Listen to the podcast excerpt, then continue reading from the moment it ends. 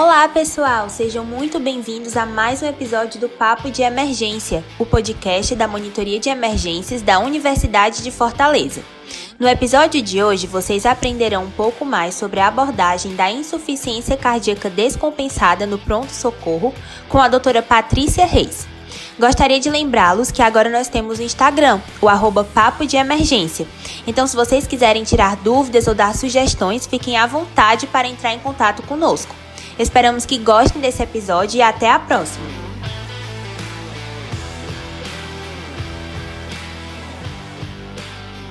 Oi pessoal, tudo bem? É, eu me chamo Patrícia Reis, eu sou formada, graduada pela Unifor, fiz medicina na Unifor e residência médica de clínica pela USP, São Paulo, e cardiologia pelo Instituto do Coração, o INCOR, também vinculado à USP, com a subespecialidade de ecocardiografia. Então hoje vamos falar um pouquinho sobre insuficiência cardíaca descompensada, aquela abordagem mais sindrômica, mais sequencial, algoritma do pronto-socorro, tá ok? Então por que falar de insuficiência cardíaca? Ela é a terceira maior causa de internação no hospital, no pronto-socorro, perdendo somente para pneumonia e câncer. Ela tem uma elevada mortalidade, chegando a ser quase igual a de câncer Pacientes com dispneia em repouso, ou seja, classe funcional 4, chega a ter uma mortalidade de um ano e até 50%. E com prevalência que vem aumentando nos últimos anos, pois as pessoas vêm vivendo mais, com mais comorbidades inclusive, chegando a ser até 10% de prevalência em pacientes acima de 70 anos. Então, por ser uma doença com alta mortalidade, alta morbidade e que vem aumentando nos últimos anos, isso é algo que a gente precisa saber tratar e cuidar da evolução desses doentes, tá ok? Então, quando o paciente chega no pronto-socorro, é, a gente tem que avaliar sinais e sintomas. O que é a insuficiência cardíaca? Nada mais é do que um conjunto de sinais e sintomas por uma anormalidade estrutural, funcional do coração, que prejudica o fornecimento sanguíneo adequado para as necessidades metabólicas do, do paciente, o que ocasiona a longo prazo elevações da pressão de enchimento ventricular para que ele consiga fazer essa perfusão tissular adequada, tá ok? Então, o sintoma mais comum que leva o paciente a procurar o pronto-socorro é a dispneia, e daí vem junto todos os associados: dispneia paroxística noturna, ortopneia, edema de membros inferiores, tá ok? Então, quando o paciente chega, temos que dividir os sintomas, os sinais e sintomas, em dois grupos. Um são sinais de baixa perfusão, ou seja, o paciente com confusão mental, sonolento, extremidades frias, pele pegajosa, tempo de enchimento lentificado maior do que 3 segundos, pressão de pulso pinçada e a própria hipotensão. E sinais de hipervolemia, turgência jugular, refluxo hepatojugular, hepatomegalia, ascite, estertores pulmonares, B3. Então, tudo isso são sintomas de hipervolemia, tá? Então, a primeira coisa é fazer uma anamnese e um exame físico minucioso a fim de procurar esses sinais e sintomas de baixa perfusão e de hipervolemia. Além disso, na anamnese, sempre pesquisar fatores da descompensação da IC. O mais comum disparado é má adesão medicamentosa e má adesão à restrição hidrossalina. Tá? Além disso, pesquisar infecção, síndrome coronariana aguda, doença valvar, arritmias, doenças da tireoide e medicações que possam ter ajudado a descompensar o, o doente. Tá? Então, anamnese adequada, exame físico adequado, pesquisando baixo débito e hipervolemia. Tá? Quando o paciente chega, além disso, vamos ter que fazer um, alguns exames, um compilado de exames para variar ele melhor. Primeiro, eletrocardiograma, a pesquisa de arritmias, bloqueios é, e coronariana aguda, supra ou infrasegmento de ST.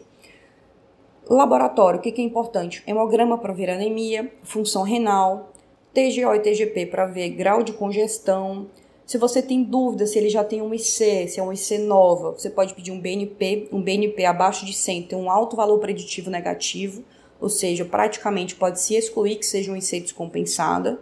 E um BNP MOC 400 é, corrobora o diagnóstico. Lembrando sempre que pacientes que são obesos, doença renal crônica, doença valvar, idosos o BNP pode não ser tão fidedigno, tá?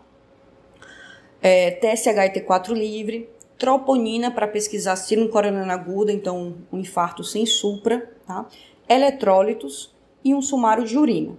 Além disso, um raio-x de tórax. Então, eletro, raio-x de tórax, bioquímica, hemograma, sumário de urina, troponina. Tá ok? Então, esse é o compilado de exames é, que a gente deve pedir para avaliação inicial de um IC descompensado. Com o exame físico, aquela avaliação de perfusão e volemia, eu posso subclassificar o paciente em alguns perfis. Então, perfil A, B, C e L. O perfil A é o paciente que está compensado, ele está seco e está quente, está bem perfundido. O perfil B é o paciente mais comum, chega a ser 90% dos casos que procuram a emergência. Apesar de ser o mais comum, é também o de melhor prognóstico. É o paciente que está úmido, está hipervolêmico, mas ele está quentinho, ele está bem perfundido, tá? Nesses pacientes, o mais importante é que você não suspenda o beta-bloqueador. Pode manter a mesma dosagem e nós vamos reduzir a pré-carga, ou seja, eu vou reduzir a volemia dele com diurético e eu vou reduzir a pós-carga, ou seja, eu vou dar um vasodilatador para reduzir o trabalho do coração que já está com problema. Então, para reduzir a pré-carga, diurético principal, diurético de alça, furosemida, se o paciente já é virgem de tratamento, eu vou fazer de 20 a 40 miligramas de furosemida endovenosa em bolos.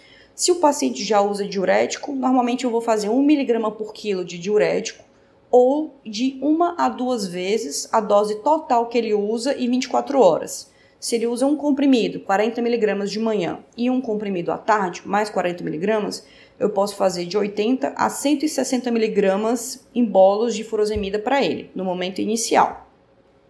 E vasodilatador, eu posso considerar nitroprussiato de sódio, nitroglicerina endovenosa, ou até mesmo o IECA e o BRA é, por via oral, hidralazina, monocordil. É importante reduzir pré-carga com diurético, reduzir pós-carga com vasodilatador. E, numa última opção, considerar até mesmo diálise para ultrafiltração. O segundo tipo mais comum da emergência é o perfil C, que, apesar de não ser o mais comum, é o de maior mortalidade. Nesse caso, o paciente vai estar hipervolêmico, vai estar congesto e vai estar frio, vai estar com sinais de má perfusão. Nesse caso, o que, é eu vou dar para ele? Eu vou dar diurético para reduzir essa hipervolemia e vou dar drogas cronotrópicas, eu vou dar suporte cronotrópico para aumentar a contratilidade do doente. Então, aí no caso vem dobutamina, milrinone, levosimendan para aumentar a contratilidade. Nesse perfil de paciente, aí sim eu posso dar para ele é, reduzir, perdão, eu posso reduzir a dose do beta-bloqueador em 50%. Mas ainda assim, a ideia é que você mantenha o beta-bloqueador. E o último perfil, o mais incomum, chega a ser só 5 a 10% dos casos, é o perfil L. É o paciente que está sequinho, não está hipervolêmico está frio. Como que acontece isso? Então, paciente que está com vômito, diarreia, excesso de diurético, não faz ingesta adequada de líquido, por ser um idoso, por exemplo. Então, nesses casos, eu vou reduzir é, o IECA e o BRA dele, vou tirar os diuréticos e vou fazer em parcimônia alíquotas de soro fisiológico. A cada 250 ml, eu vou hidratando o doente. E uma mensagem importante em relação à alta do doente é lembrar de sempre introduzir as drogas modificadoras de vida. Então, sempre tentar dar alta para o doente com pelo menos ou beta-bloqueador ou IEC-BRA, porque isso é o que vai mudar a mortalidade dele. O que mais faz o paciente reinternar, que chega a ser até 40% em 90 dias, é justamente a falta de a falta de tratamento das drogas modificadoras de sobrevida do doente, tá? Para uma abordagem mais sucinta, foi criado um algoritmo pela Sociedade Brasileira de Cardiologia, que é o SAVIC, é o suporte avançado de, de manejo inicial da insuficiência cardíaca descompensada, SAVIC, como se fosse um, um homônimo do ACLS. Então, são algumas letras, A, B, C, D, E, F, G, H, criadas para que você sistematize a avaliação desse doente e não esqueça de nada na abordagem desse paciente. Então, A, avaliação. Eu vou definir nesse caso se o paciente é o perfil A, B, C ou L. Beleza? B, B de bola, boa oxigenação e ventilação. Se o paciente estiver desaturando, saturando menos que 92%, eu vou promover catéter, máscara e considerar ventilação não invasiva, BIPAP ou CIPAP. A, B, C. C de circulação, volemia. Eu vou avaliar se o paciente está com sinais de baixo débito, precisando de dobutamina, ou se ele está com sinais de, de hipotensão baixo débito, porque ele está precisando de volume. Então, fazer soro fisiológico 250 ml ou dobutamina. D. Diurético. Furosemida 1 mg por quilo em bolos, ou, como eu falei, se ele for virgem, 20 e 40 mg.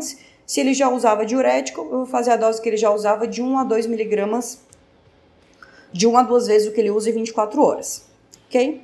A, B, C, D, E. É de eletro. Sempre fazer o eletro na chegada do paciente pois pode ser um infarto com supra, com infra, devendo, assim, primordialmente ser diagnosticado é, o quanto antes. É F, F de frequência cardíaca, controle de brad e taquiarritmias e bloqueios. Se for, por exemplo, um bloqueio atrioventricular, eu tenho que dar marca-passo para esse doente. Se for um taquicardia, um FA de alta resposta, eu tenho que controlar essa frequência cardíaca. G, aquilo que eu te comentado, garantir a não suspensão de drogas, não suspender beta-bloqueador, IECA e BRA, a não ser que, obviamente, exista contraindicações. E H, de heparina, lembrar da profilaxia de TEV e TVP nesses doentes que tem altíssima chance de fazer TEV durante a internação. Tá ok, pessoal? Então, isso é um pouquinho resumido, licença cardíaca descompensada, um pouquinho da experiência do Incor para vocês. Qualquer dúvida, eu vou deixar meu e-mail disponível e pode mandar questões no podcast que a gente está disponível. Abraço, pessoal. Tchau, tchau.